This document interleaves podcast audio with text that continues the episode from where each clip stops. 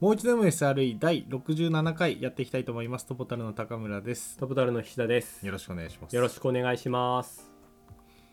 先日のはい。 SRE ラウンジはい。 LT お疲れ様でございあまあ、すいえいえ。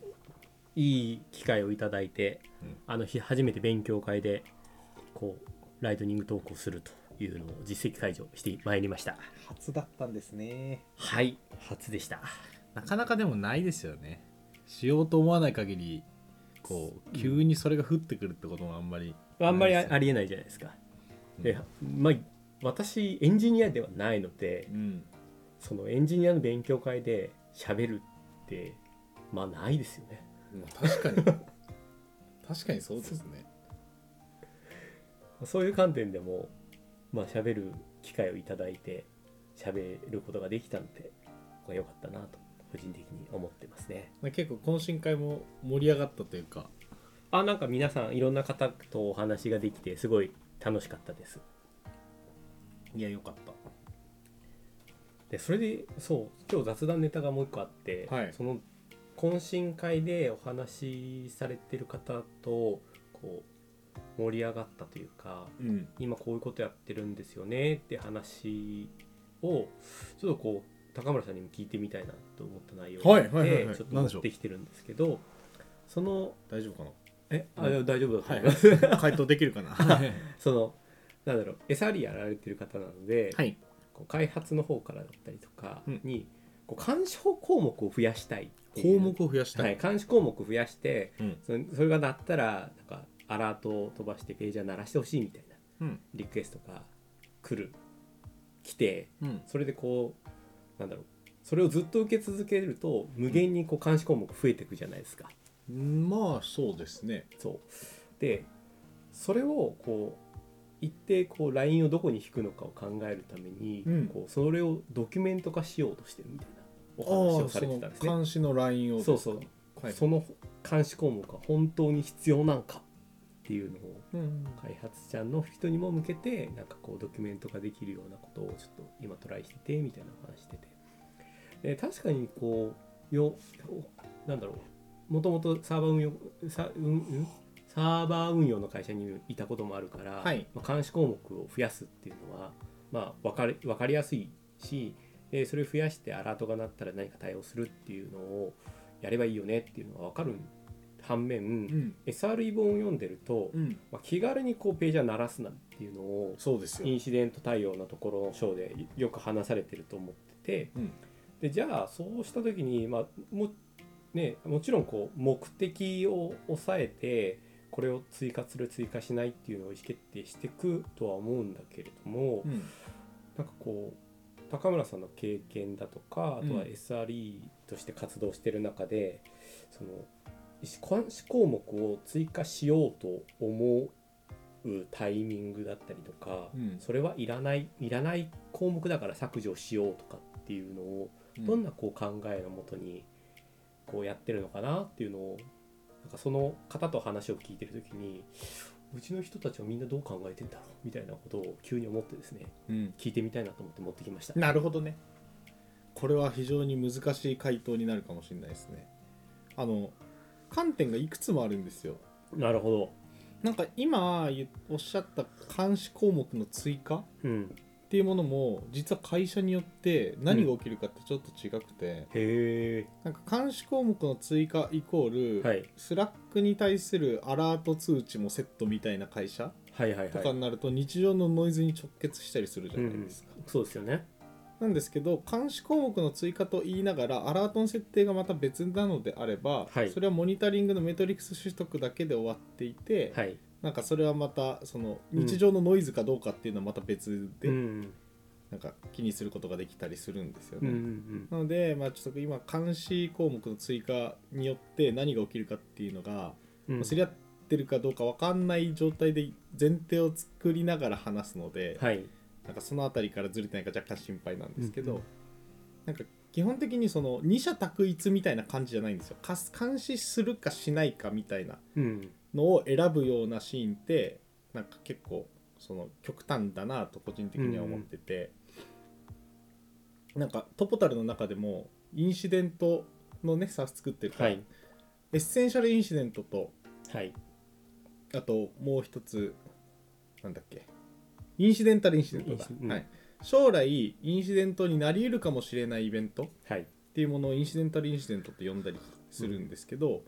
でなんかとある論文によるとそのインシデンタルインシデントをケアするコストっていうのは非常に高いうんみたいなね話があったりして、そのインシデントになるかもと思いながらでもはい実際にそんなに大きくはなならなないうんけど気になるみたいなうんうんものって世の中結構別になんか IT の文脈じゃなくてもいっぱいあるような気はしてて、 うんはい、そんななんかこうもしかしたらっていうケースをフォローしたくて監視項目を追加するしたいって言ってるシーンとかもあるんですうんうよね。んでその監視項目を追加したい開発者の方が本当に何をしたいのかっていうのをまず確認するんだと思いますその時、うんうんうんううんんでもしかしたら切り分けの時に使いたいはいはいはいこのアラートが出た時にはい別のかじゃあ別の監視項目が良くなっててそれの要因っていうのは今追加したい監視項目であることが多いからはい両方なってくれたらすぐ切り分けできるんだよねみたいなうんうん話だとするじゃないですか、うんうんそしたら切り分けの時にその情報が出るようにしてあげればいい話なわけで他の監視項目が出てない時にそいつだけなった時にノイズになる可能性って非常に高いんですよね、あであそっかそっかそいつが問題になってもサービスが落ちないんだとしたらね、はいはい、だからやっぱりそのなんでそのそこその監視項目を追加しようと思ったのかはいそれは程度問題があると思ってて切り分けに使いたいうん本当に落ちたらやばいんだけど落ちてるけど今検知できてないからこれが絶対監視しなきゃいけないパターンのやつですよね、とかなんか状況がいろいろあってそれによそれに対してなんかいろんな選択肢を SRE 側は持ってるんだと思うんですうよ、んうんでそれを適切にマッピングしてあげる作業をやるんだと思いまうすんなるほどいや大変な作業をやろうとされてるんだなうんなので、えーとまあ、いなんだろう一番強めのうんやつっていうのはもう即監視なったらアラート上げて即電話鳴らすやつはいはいから始まって、うんうんまあ、その監視サースとかあのアラートを司る部分ツールの機能の、うんはいえー、とどのぐらい機能がたいっぱい定義できるかて機能が定義できる、どんな通知ができるかにもよるんですけどうんうんまあ、で直電話しちゃう、スラック通知する、メール通知する、通知なしでメトリックス取うんうるんとかってなんかいろいろありまますよねうんあとメトリックス、メトリックス取ったら、えっ、と、で、敷地超えたら、ちょっとジラに起標するとかね、、はいいはいうアドオンとかもあったりうんうして、んそのタスク管理系のツールにやったら、非同期でゆっくり対応できるじゃないですか。はい忘れずに対応はしなきゃいけないみうたんいな、うんはい、なので、まあ、どういう形がいいかっていうのを選ぶ感じになるかなと思いますね、まあ、ただ、うんまあ、そんな柔軟なアラート通知とか監視項目の設定とかができないようであればもう少しシビアにうん判定しなきゃいけなくなるなとは思いますね、うんなるほどねうんやっぱり目的を抑えようっていう話とうん、その中でほんなんか選択肢どれのどの選択肢を選んだらいいかっていうのをこう想像しながらうん目的をまず抑えに行くとこうそれに合った手法が出てくるなっていうのがあるんですね。そうそうそうだから元の話に戻ると、うん監視項目を追加するシーンでその線引きを表したいっていうことであれば、まあ、自分であれば開発者の方があのそのシーンごとに最終的にどうすればいいかっていうのがわ切り分けられるチャートとか作っちゃうかもしれないですね。ああ切り分けチャートみたいなこうそうこれが落ちたら人間が動かなければいけない、はい、いいえみたいなね。わかんないけどあその場合はこれになりますみたいな。なるほどね。わかんないそのチャート、まあ、一旦その条件分岐を自分の頭の中で構築してもっと分かりやすい形でドキュメンテーションするかもしれないし、そのままバンって出しちゃうかもしれないけど、はいはいはいまあ、それはアウトプットのね形なんでうん相手にもよよると思いますしどう出したらいいかっていうのはうんうんその時々によって変わってくるかもしれないですけどうん確かにその頭の中で思い描くワークフローというか、うんチャートは皆さん持ってるんでしょうね。うんであとこう例としてこういうケースはこういうふうに監視をしていますとかうんメトリックスの口だけ開けてもらってクローリングしに行くんでそれで十分ですとかねはいはい。エクスポーターを入れてもらえれば OK みたいうんうなんうなんかいろいろあるんでそういうのを書くんでしょうねん、なるほど。僕はそういう感じでやるかなはと思いますあありがとうございます。すいません長くなりましたいい今日の雑談はうんこれを持ってきたっていう。 ああなんか成立しましたね雑談として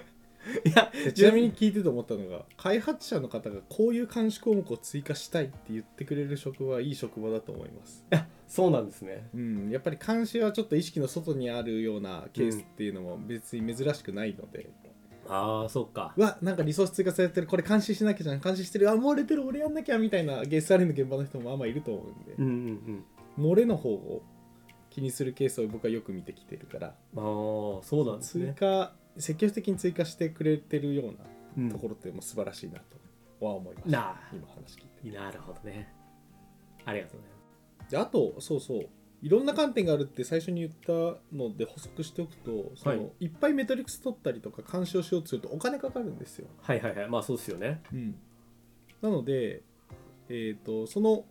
お金の面をどうするかっていう話もあるんですよね、うーんそんな頻度で監視されちゃったら月になんか300ドルぐらいかかっちゃうから割に合わんから みたいな話とかもあるかもしれないし、そうかうんっていう制約もありますおお財布事情ともそうこの調子でメトリックス増えてったらもう大変なこと特にあのなんかログを飛ばす系とかはいログ監視系とかだともっとお金かかっちゃったりすることあるうんんうで、んうんそうなどもありますなるほどいろいろ治安維持をしていかなきゃいけないんですね SRE うんそういうことっす ねははいだから無駄に増やすのはやっぱ勘弁なわけなんですよね、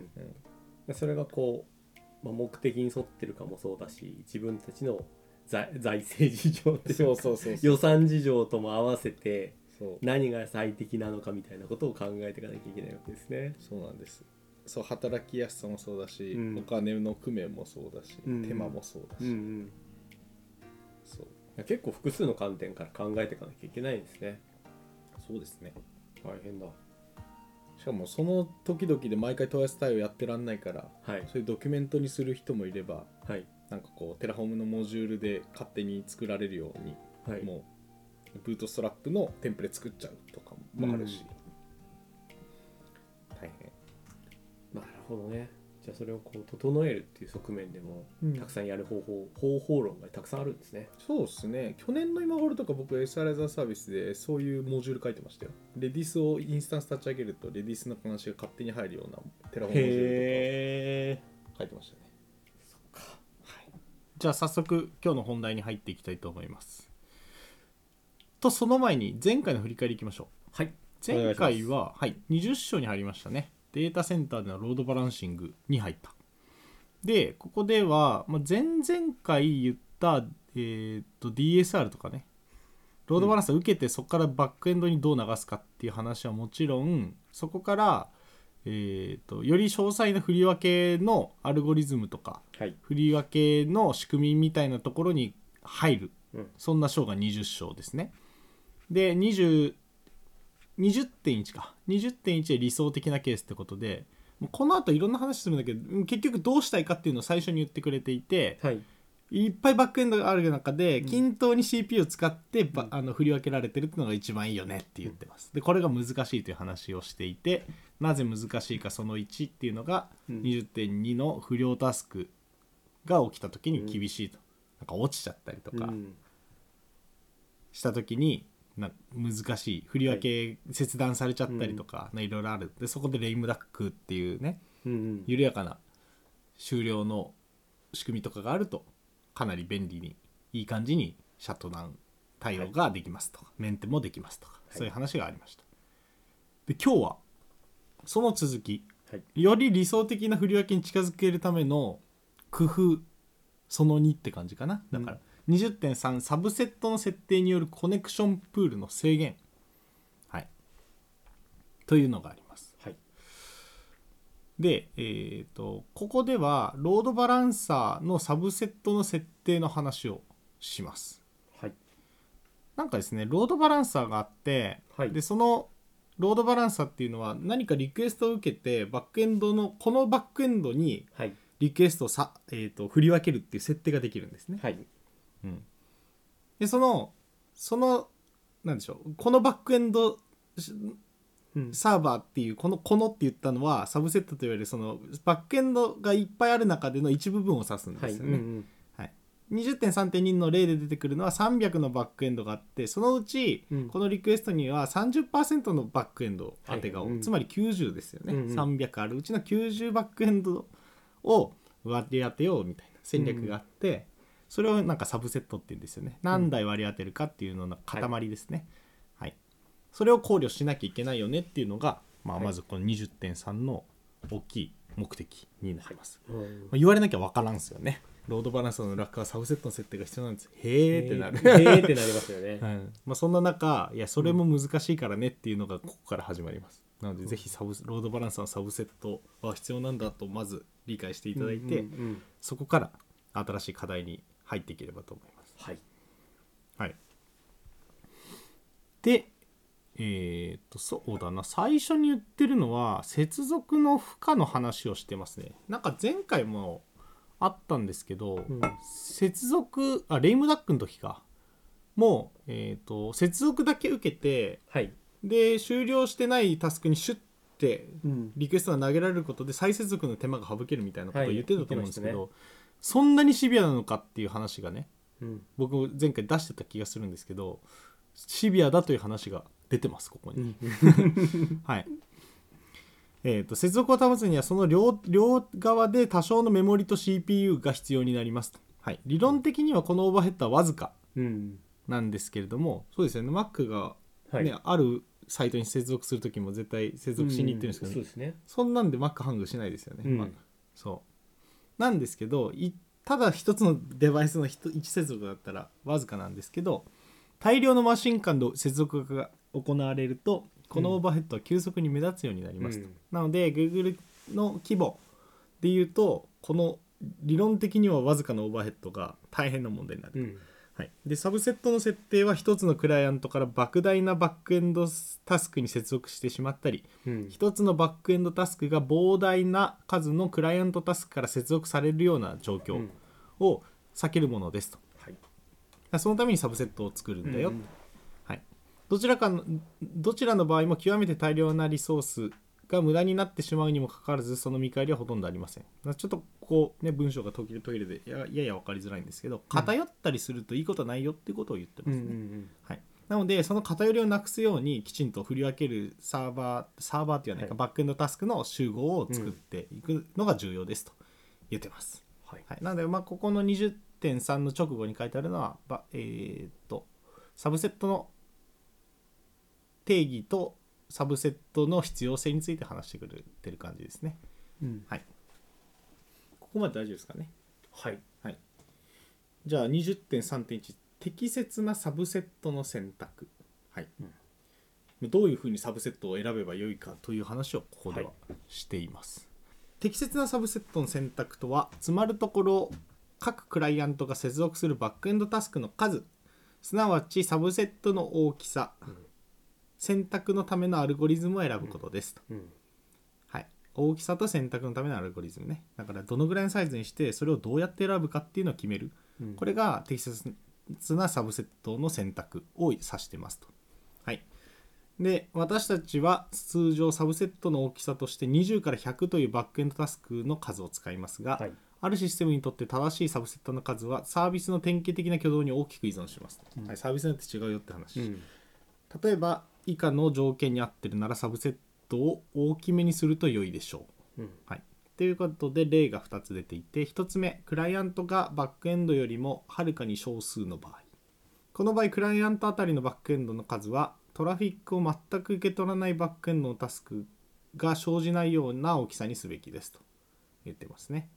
はい、くでもう一つクライアントのジョブにおいて負荷の不均衡が頻繁に表生じる場合はい。だから、えー、とクライアントによっては負荷が軽いしクライアントによっては負荷が重たいああ、そういうことですね。そんなやつ負荷が高いか、うん軽い高い、うん低い高いかはいこのシナリオではクライアントが時折大量なリクエストを一気に送信するような状況で一般的状況が一般的なものですとでこのケースで時折大きなファンアウト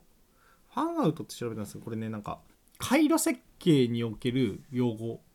のようでんはい、一つの出力ピンに接続されている回路に入力できるデバイスの数ってことなんで、多分比喩なんじゃないかなバックエンドタスクに接続するクライアントっていう意味で、なんか入力をいに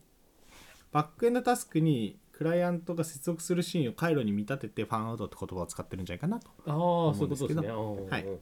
大きなファンアウトを持つクライアントからクライアント自身がリクエストを受信します例えば指定したユーザーの全てのフォロワーの全ての情報を読み取るとかいうことをやるとこれが起きるとうんはい、でバーストしたリクエスト群はそのクライアントに割り当てられたサブセットに集中するので、うん比較的多めに用意された利用可能なバックエンドタスクを間で均等に負荷分散されるようにするためにはサブセットのサイズを大きくしなければいけませんとうんなのでこの2つのケース両方大きくするといいよっていうのがうんここでの例ですかね。で、えー、とサブセットのサイズが大体決まりましたら次に必要なのはそれぞれのクライアントタスクが使用するバックエンドタスクのサブセットを決定するアルゴリズムです。うんこれは単純な作業に思えるかもしれませんが効率的なピプロビジョニングが必須であり大規模システムにおいてシステムが再起動されることを前提としないならば急激に複雑になります前提としなければいけないならはいちょっと回りくどいかもしれないですね、うん再起動を前提にするとうんめっちゃ難しくなるよという、そういうことですね。うんはいうんうん例えばということではい。クライアント用選択アルゴリズムはリソースのプロビジョニングを選択最適化するために均一にバックエンドに割り当てなければいけません例えば、仮にサブセットの選択によって1つのバックエンドが過負荷に陥ったらあ10%の過負荷に陥ったらバックエンド側も10%過剰にプロビジョニングしなければいけない、はいまあ、プロビジョニングって言ったのはその用意しないといけないってことですね、うんうんはい、で選択のアルゴリズムは混乱を最小限に抑えながらバックエンドの負荷を可能な限り均一に保つことによって問題なく確実に再起動や障害に対応できなければなりません。はい、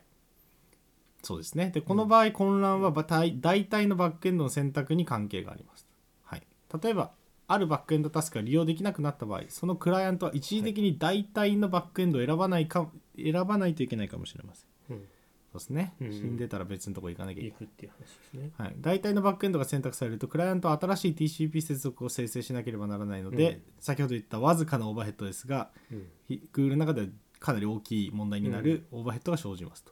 はい、同様にクライアントのタスクが再起動した場合、うんなあのリクエスト投げる側ですね、うん再起動した場合にも全てのバックエンドの接続をオープンし直さなければいけません、うんはい、でこのアルゴリズムはクライアント数やバックエンド数の変更に変更も扱わなければいけませんと大変ですね考えることがね一般 で過負荷の時も困るしバックエンドが死んだ時も困るし、数が変わった時も変えなうん変えなきゃいけないと、はい、その際には、えー事前に変更後の値を知ることなく接続混の混乱を最小限にしなければいけませんうんはい。まあ、そうですね。という感じで、まあ、なんか数に変更があった場合もそれをいい感じにやることでクライアントがその影響を受けることなく処理が続けられることにつながりますとうん言ってますね。というわけで結構難しいと。うんなんかサブセットを選んでもうん過負荷になったらいい感じにフィュッて広げなきゃいけないし、うんうんなんか停止とか障害が起きちゃった時はひょいっと隣のうん人にねそうに振り分けなきゃいけないしでその時はオーバーヘッド起きちゃうしはいで急にバックエンドとかクライアントの数が減ったらバックエンドとかクライアントの数も減らさないと、はい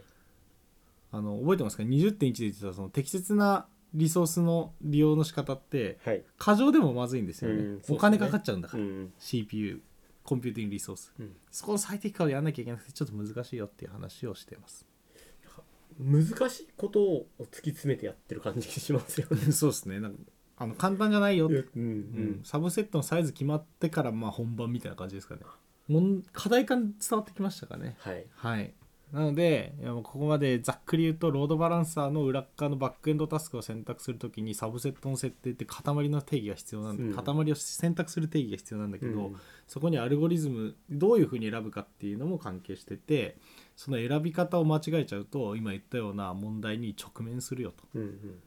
そこでってことで30いや20.3.2以降でうん、サブセットの選択について話してくれます。はいはい、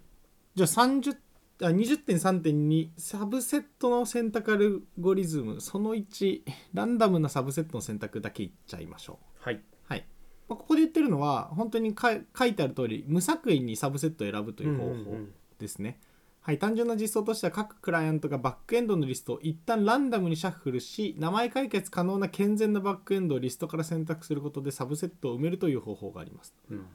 イメージつきますこうバーッとあって、はいそれはなんとかなんとか .com みたいな感じで、うん DNS で弾けるような名前がこう割り振られてる、うん、ありますね。で死んでると名前が弾けない仕組みになってるとなっててうんはい、そうすると定期的にシャッフルしさえすれば、えっと健全なノードに常に接続できるじゃんっていう話うんうんですね。はい、なんですけどこれ負荷が極めて不不均等に配分されてしまうことからほとんどうまくいかないことが分かりましたと言っています。で初期実装ではこう実装しましたということでうんなんかさまざまなケースにおいて予想される負荷を計算したっていうのが例に出ていて300のクライアント300のバックエンドサブセットのサイズは30%はい。とした場合にはい。